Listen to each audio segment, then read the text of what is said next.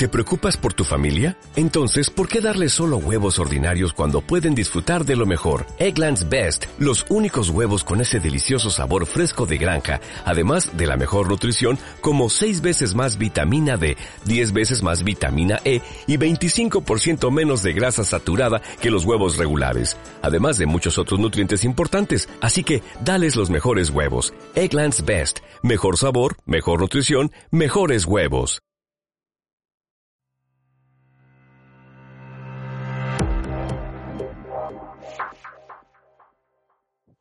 Bienvenidos a la guía del autoestopista galáctico de Douglas Adams.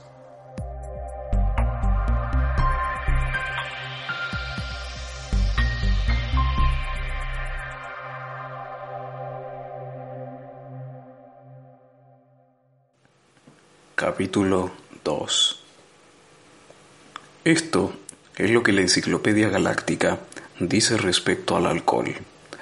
Afirma que es un líquido incoloro y evaporable producido por la fermentación de azúcares, y asimismo observa sus selectos intoxicantes sobre ciertos organismos basados en el carbono. La guía del autoestopista galáctico también menciona el alcohol. Dice que la mejor bebida que existe es el detonador gargárico pangaláctico. Dice que el efecto producido por una copa de detonador gargárico pangaláctico es como que le aplasten a uno los sesos con una raja de limón doblada alrededor de un gran lingote de oro. La guía también indica en qué planeta se prepara el mejor detonador gargárico pangaláctico, cuánto hay que pagar por una copa y qué organizaciones voluntarias existen para ayudarle a uno a la rehabilitación posterior. La guía señala incluso la manera en que puede prepararse dicha bebida. Eche el contenido de una botella de aguardiente añejo Yanks. Añada una medida de agua de los mares de Santraginus 5. Oh, el agua del mar de Santraginus. Oh, el pescado de las aguas santrigéneas. Deje que se derritan en la mezcla. Debe estar bien helada o se perderá la benzina. Tres cubos de megaginebra arcturiana. Agregue 4 litros de gas de las marismas falianas y deje que las burbujas penetren en la mezcla, en memoria de todos los felices vagabundos que han muerto de placer en las marismas de Falia. En el dorso de una cuchara de plata vierta una medida de extracto de hierba hiperbuena de cualactina saturada de todos los fracantes olores de las oscuras zonas cualactinas, levemente suaves y místicos. Añada el diente de un tiger angoliano. Observe cómo se disuelve, lanzando el brillo de los soles angolianos a lo más hondo del corazón de la bebida. Rociela con sanfour. Añada una aceituna. Bébalo, pero con mucho cuidado. La guía del autoestopista galáctico se vende mucho más que la enciclopedia galáctica.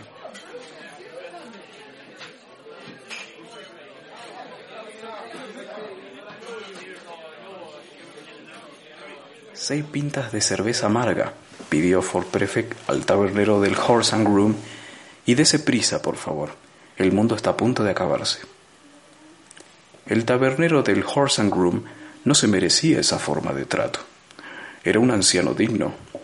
Se alzó las gafas sobre la nariz y parpadeó hacia Ford Prefect, que lo ignoró y miró fijamente por la ventana, de modo que el tabernero observó a Arthur, quien se encogió de hombros con expresión de impotencia y no dijo nada. Así que el tabernero dijo, Ah, sí, hace buen tiempo para eso, señor. Y empezó a tirar la cerveza. Volvió a intentarlo. Entonces, ¿Vas a ver el partido de esta tarde? Ford se volvió para mirarle. No, no es posible, dijo, y volvió a mirar por la ventana. ¿Y eso se debe a una conclusión inevitable a la que ha llegado usted, señor? inquirió el tabernero. No tiene ni una posibilidad del arsenal. No, no, contestó Ford. Es que el mundo está a punto de acabarse. Claro, señor, repuso el tabernero, mirando esta vez a Arthur por encima de las gafas. Ya lo he dicho, si eso ocurre, el Arsenal tendrá suerte y se salvará. Ford volvió a mirarle con auténtica sorpresa. No, no se salvará, replicó frunciendo el entrecejo. El tabernero respiró fuerte. Ahí tiene, señor, seis pintas, dijo. Arthur le sonrió débilmente y volvió a encogerse de hombros. Se dio la vuelta y lanzó una leve sonrisa a los demás clientes de la taberna por si alguno de ellos había oído algo de lo que pasaba. Ninguno de ellos se había enterado, y ninguno comprendió por qué le sonreía. El hombre, que se sentaba frente a la barra al lado de Ford, miró a los dos hombres y luego a las seis cervezas. Hizo un rápido cálculo aritmético. Llegó a una conclusión que fue de su agrado y le sonrió con una mueca estúpida y esperanzadora. Olvídenlo, son nuestras, le dijo Ford, lanzándole una mirada que habría enviado de nuevo a sus asuntos a un Santiger angoliano. Ford dio un palmetazo en la barra con un billete de cinco libras. Quédese con el cambio, dijo. ¿Cómo? ¿De cinco libras? Gracias, señor. Le quedan diez minutos para gastarlo. El tabernero simplemente decidió retirarse un rato. Ford, dijo Arthur, ¿querrías decirme qué demonios pasa, por favor? Bebe, repuso Ford, te quedan tres pintas. ¿Tres pintas? dijo Arthur, a la hora del almuerzo. El hombre, que estaba al lado de Ford, sonrió y meneó la cabeza de contento. Ford le ignoró. El tiempo es una ilusión, dijo, y a la hora de comer más todavía. Un pensamiento muy profundo, dijo Arthur, deberías enviarlo a Reader's Digest.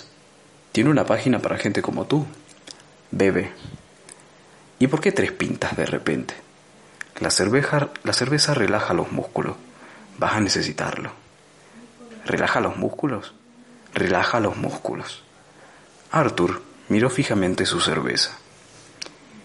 ¿Es que he hecho algo malo hoy? dijo. ¿O es que el mundo siempre ha sido así y yo he estado demasiado metido en mí mismo para darme cuenta? De acuerdo, dijo Ford. Trataré de explicártelo. ¿Cuánto tiempo hace que nos conocemos? ¿Cuánto tiempo? Arthur se puso a pensarlo.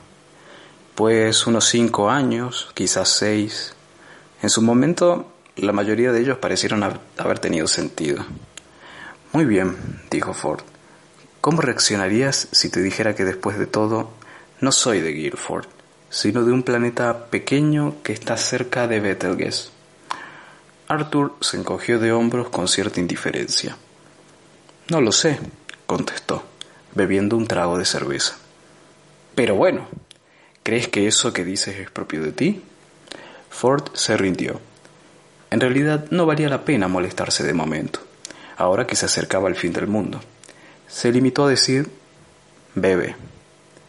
Y con un tono enteramente objetivo añadió, el mundo está a punto de acabarse. Arthur lanzó a los demás clientes otra sonrisa débil. Le miraron con el ceño fruncido. Un hombre le hizo señas para que dejara de sonreírles y se dedicara a sus asuntos. Debe ser jueves, dijo Arthur para sí inclinándose sobre la cerveza. Nunca puedo aguantar la resaca de los jueves. Aquel jueves, en particular, una cosa se movía silenciosamente por la ionosfera a muchos kilómetros por encima de la superficie del planeta. Varias cosas, en realidad. Unas cuantas docenas de enormes cosas en forma de gruesas rebanadas amarillas, tan grandes como edificios de oficinas y silenciosas como pájaros planeaban con desenvoltura, calentándose con los rayos electromagnéticos de la estrella Sol, esperando su oportunidad, agrupándose, preparándose.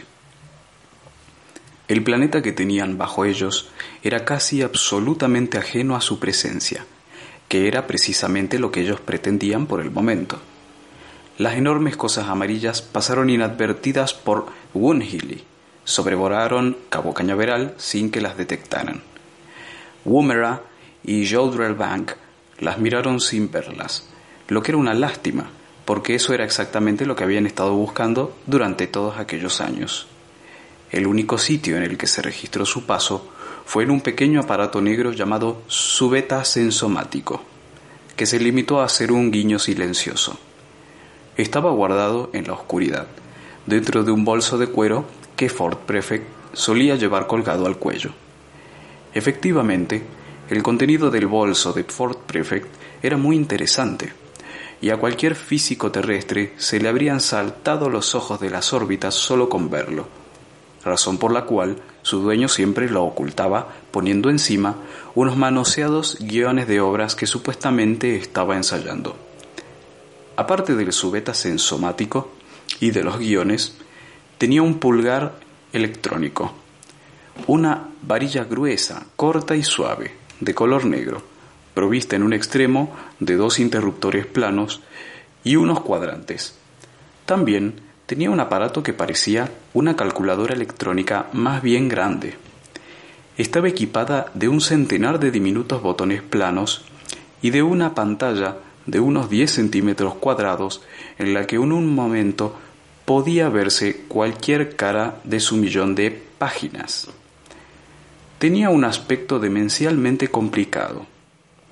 Y esa era una de las razones por las cuales estaba escrito en la cubierta de plástico que lo tapaba las palabras no se asuste, con caracteres grandes y agradables. La otra razón consistía en que tal aparato era el libro más notable que habían publicado las grandes compañías editoras de Osa Menor, la guía del autoestopista galáctico. El motivo por el que se publicó en forma de micro submesón electrónico era porque, si se hubiera impreso como un libro normal, un autoestopista interestelar habría necesitado varios edificios grandes e incómodos para transportarlo. Debajo del libro, Ford Prefect llevaba en el bolso unos viros, un cuaderno de notas y una amplia toalla de baño de Marks y Spencer. La guía del autoestopista galáctico tiene varias cosas que decir respecto a las toallas. Dice que una toalla es el objeto de mayor utilidad que puede poseer un autoestopista interestelar. En parte, tiene un gran valor práctico. Uno puede envolverse en ella para calentarse mientras viaja por las lunas frías de Jaglan Beta. Se puede tumbar uno en ella en las refulgentes playas de arena marmórea de Sant Traginus V mientras aspira los vapores del mar embriagador. Se puede uno tapar con ella mientras duerme bajo las estrellas que arrojan un brillo tan purpúreo sobre el desierto de Cacafrún. Se puede usar como vela en una balsa diminuta para navegar por el profundo y lento río Moth. Mojada, se puede emplear en la lucha cuerpo a cuerpo. Envuelta alrededor de la cabeza, Sirve para protegerse de las emanaciones nocivas o para evitar la mirada de la voraz bestia Bubgeblatter de Traal, animal sorprendentemente estúpido. Supone que si uno no puede verlo, él tampoco lo ve a uno. Es tonto como un cepillo, pero voraz, muy voraz.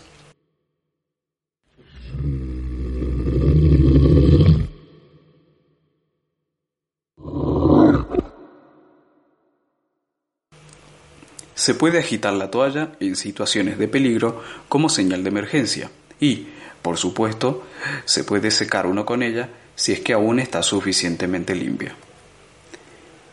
Y lo que es más importante, una toalla tiene un enorme valor psicológico.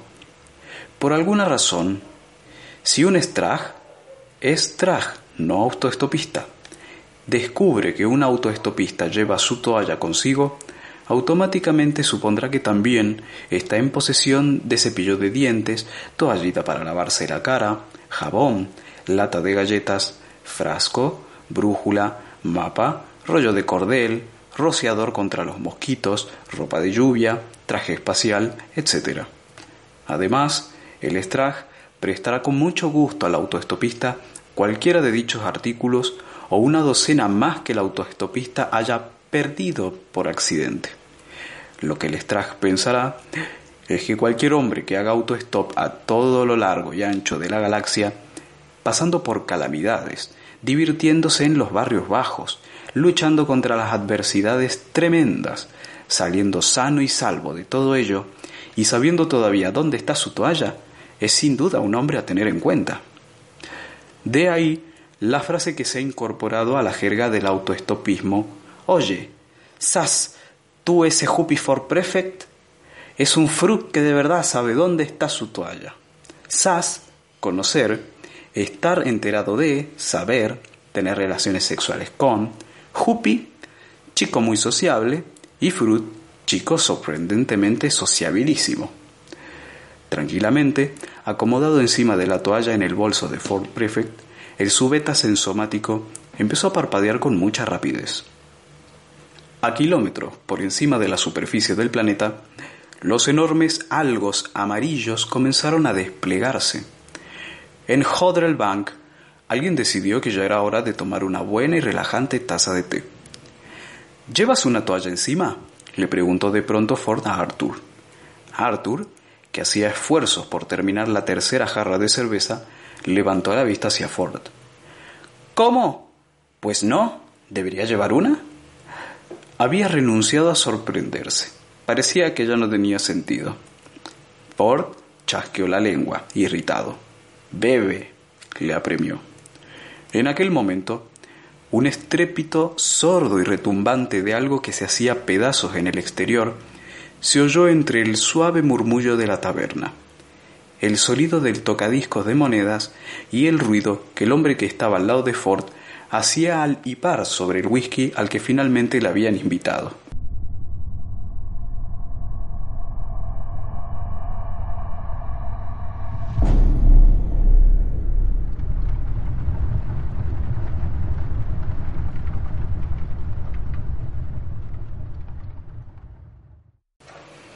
Arthur se atragantó con la cerveza y se puso en pie de un salto. ¿Qué ha sido eso? gritó. No te preocupes, le dijo Ford. Todavía no han empezado. Gracias a Dios, dijo Arthur, tranquilizándose. Probablemente solo se trata de que están derribando tu casa, le informó Ford, terminando su última jarra de cerveza. ¿Qué? gritó Arthur. De pronto se quebró el hechizo de Ford. Arthur lanzó alrededor una mirada furiosa y corrió a la ventana. Dios mío, la están tirando. Están derribando mi casa. ¿Qué demonios estoy haciendo en la taberna, Ford? A estas alturas ya no importa, sentenció Ford. Deja que se diviertan. Que se diviertan, gritó Arthur. Que se diviertan. Se retiró de la ventana y rápidamente comprobó que hablaban de lo mismo. Maldita sea su diversión, aulló, y salió corriendo de la taberna agitando con furia una jarra de cerveza medio vacía. Aquel día no hizo ningún amigo en la taberna.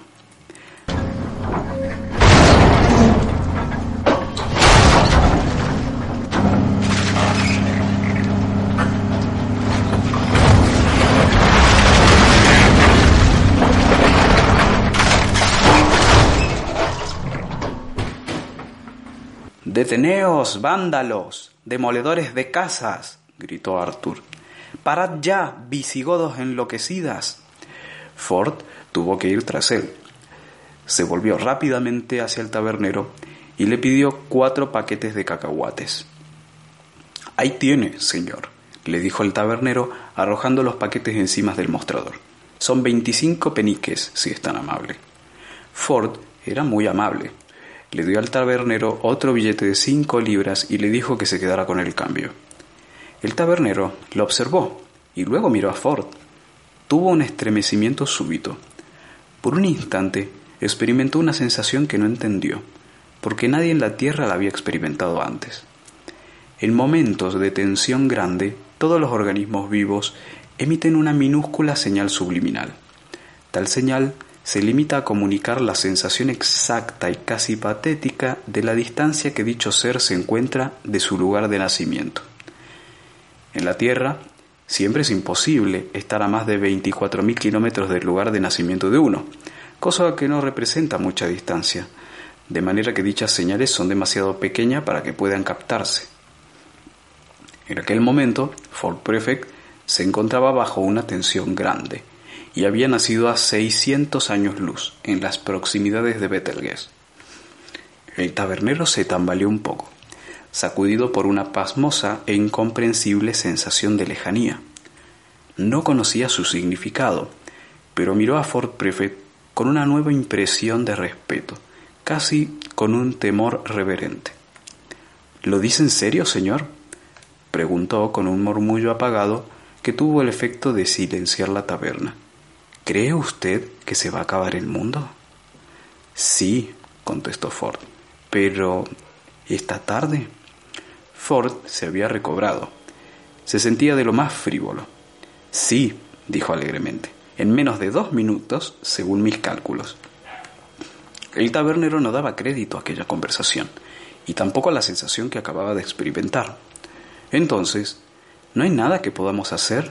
preguntó. No, nada, le contestó Ford guardándose los cacahuates en el bolsillo.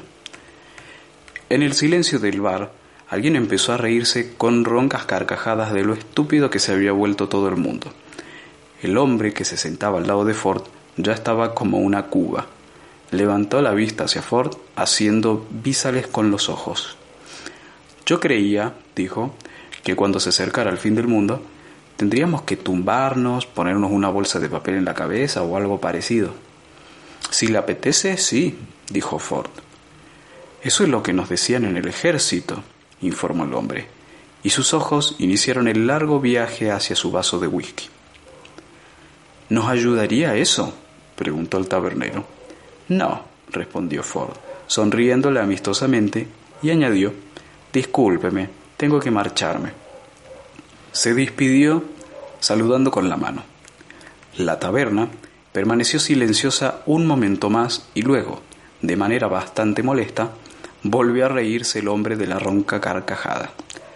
La muchacha, que había arrastrado con él a la taberna, había llegado a odiarle profundamente durante la última hora, y para ella habría sido probablemente una gran satisfacción saber que dentro de un minuto y medio su acompañante se convertiría súbitamente en un soplo de hidrógeno, ozono y monóxido de carbono. Sin embargo, cuando llegara ese momento, ella estaría demasiado ocupada evaporándose para darse cuenta. El tabernero carraspeó. Se oyó decir, pidan la última consumición, por favor. Las enormes máquinas amarillas alzaron a descender en picado, aumentando la velocidad. Ford sabía que estaban allí. Esa no era la forma en que deseaba salir. Arthur Corría por el sendero y estaba muy cerca de su casa. No se dio cuenta del frío que hacía. De repente, no reparó en el viento. No se percató del súbito e irracional chaparrón. No observó nada aparte de los bulldozers oruga que trepaban por el montón de escombros que había sido su casa. ¡Bárbaros! gritó.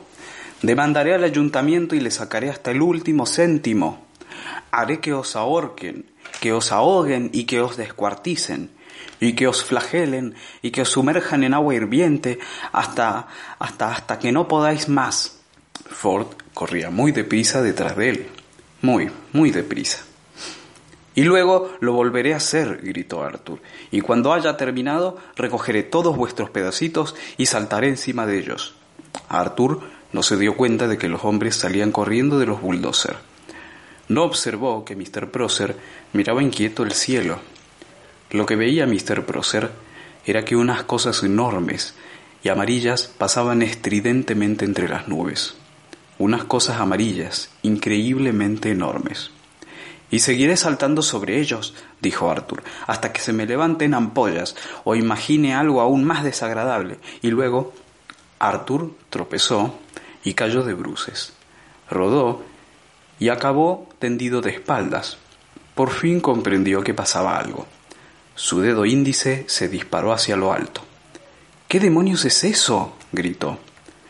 Fuera lo que fuese, cruzó el espacio a toda velocidad con su monstruoso color amarillo, rompiendo el cielo con un estruendo que paralizaba el ánimo, y se remontó en la lejanía dejando que el aire abierto se cerrara a su paso con un estampido que sepultaba las orejas en lo más profundo del cráneo. Lo siguió otro que hizo exactamente lo mismo, solo que con más ruido.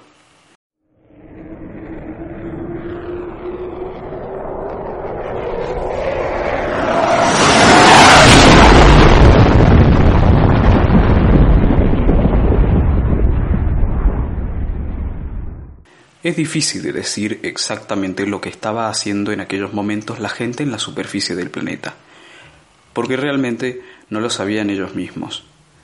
Nada tenía mucho sentido. Entraban corriendo a las casas, salían a prisa de los edificios, gritaban silenciosamente contra el ruido. En todo el mundo las calles de las ciudades reventaban de gente y los coches chocaban unos contra otros mientras el ruido caía sobre ellos y luego retumbaba como la marejada por montañas y valles, desiertos y océanos, pareciendo aplastar todo lo que tocaba.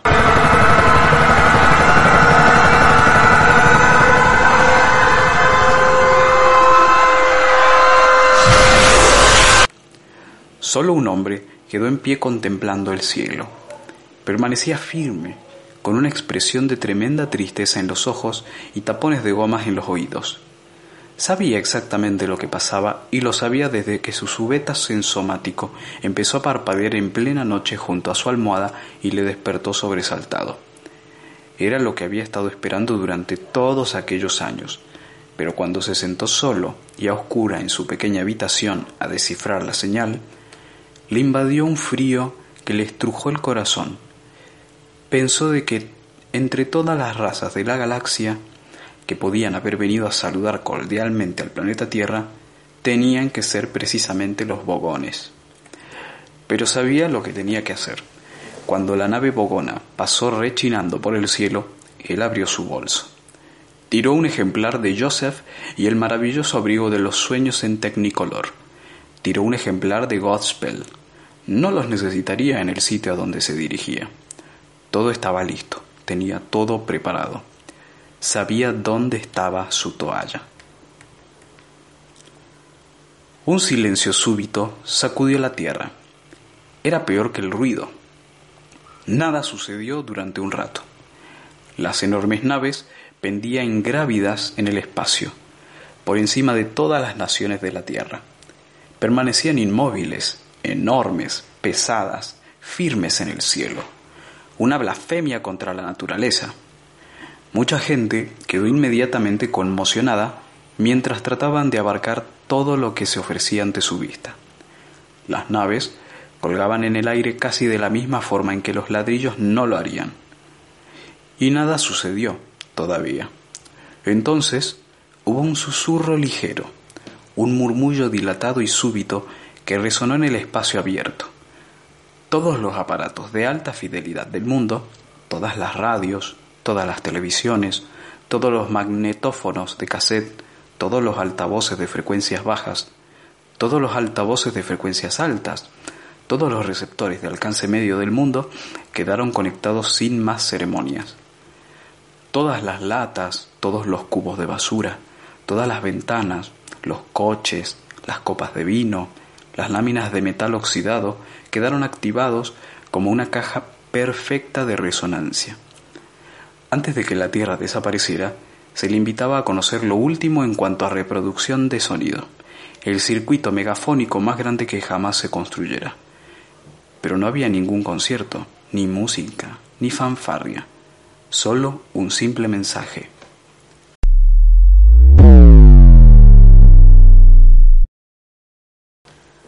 Habitantes de la tierra, atención por favor, dijo una voz y era prodigioso. Un maravilloso y perfecto sonido cuadrafónico con tan bajos niveles de distorsión que podría hacer llorar al más pintado. Habla Prostetnik Bogonjelts, de la Junta de Planificación del Hiperespacio Galáctico. Siguió anunciando la voz. Como sin duda sabéis, los planes para el desarrollo de las regiones remotas de la galaxia exigen la construcción de una ruta directa hiperespacial a través de vuestro sistema estelar y, lamentablemente, vuestro planeta es uno de los previstos para su demolición. El proceso durará algo menos de dos de vuestros minutos terrestres. Muchas gracias. El amplificador de potencia se apagó.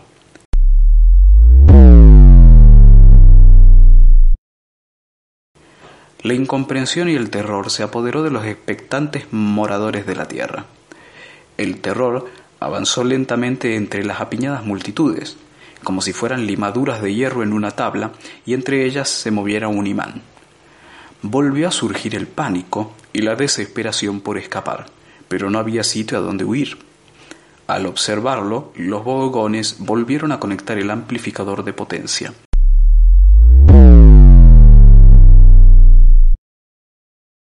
Y la voz dijo, El fingir sorpresa no tiene sentido. Todos los planos y las órdenes de demolición han estado expuestos en vuestros departamentos de planificación local, en Alfa Centauro, durante 50 de vuestros años terrestres, de modo que habéis tenido tiempo suficiente para presentar cualquier queja formal y ya es demasiado tarde para armar alboroto. El amplificador de potencia volvió a quedar en silencio y su eco vagó por toda la Tierra. Las enormes naves giraron lentamente en el cielo con moderada potencia. En el costado inferior de cada una se abrió una escotilla, un cuadrado negro y vacío. Para entonces alguien había manipulado en alguna parte un radiotransmisor, localizado en longitud de onda y emitido un mensaje de contestación a las naves bogonas, para implorar por el planeta. Nadie oyó jamás lo que decía, solo se escuchó la respuesta. El amplificador de potencia volvió a funcionar. La voz parecía irritada. Y dijo, ¿Qué queréis decir con que nunca habéis estado en Alfa Centauro? Por amor de Dios, humanidad, ¿sabéis que está solo a cuatro años luz? Lo siento, pero si no se toman la molestia de interesarse en los asuntos locales, es cosa de ustedes. Activen los rayos de demolición. De las escotillas mano luz. No sé, dijo la voz por el amplificador de potencia. Es un planeta indolente y molesto, no le tengo ninguna simpatía. Se apagó la voz.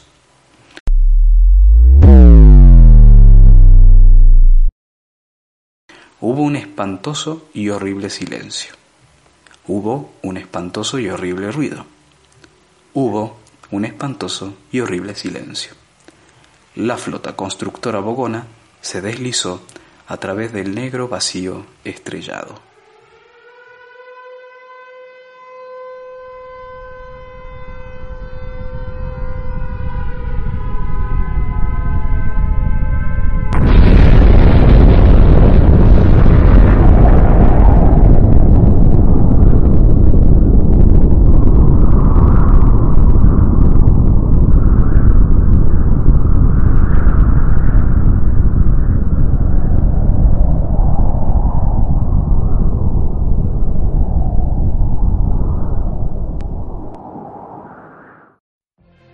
If you could have a career where the opportunities are as vast as our nation, where it's not about mission statements, but a shared mission? At U.S. Customs and Border Protection, we go beyond to protect more than borders, from ship to shore, air to ground, cities to local communities. CBP agents and officers are keeping people safe. Join U.S. Customs and Border Protection and go beyond for something far greater than yourself. Learn more at cbp.gov/careers.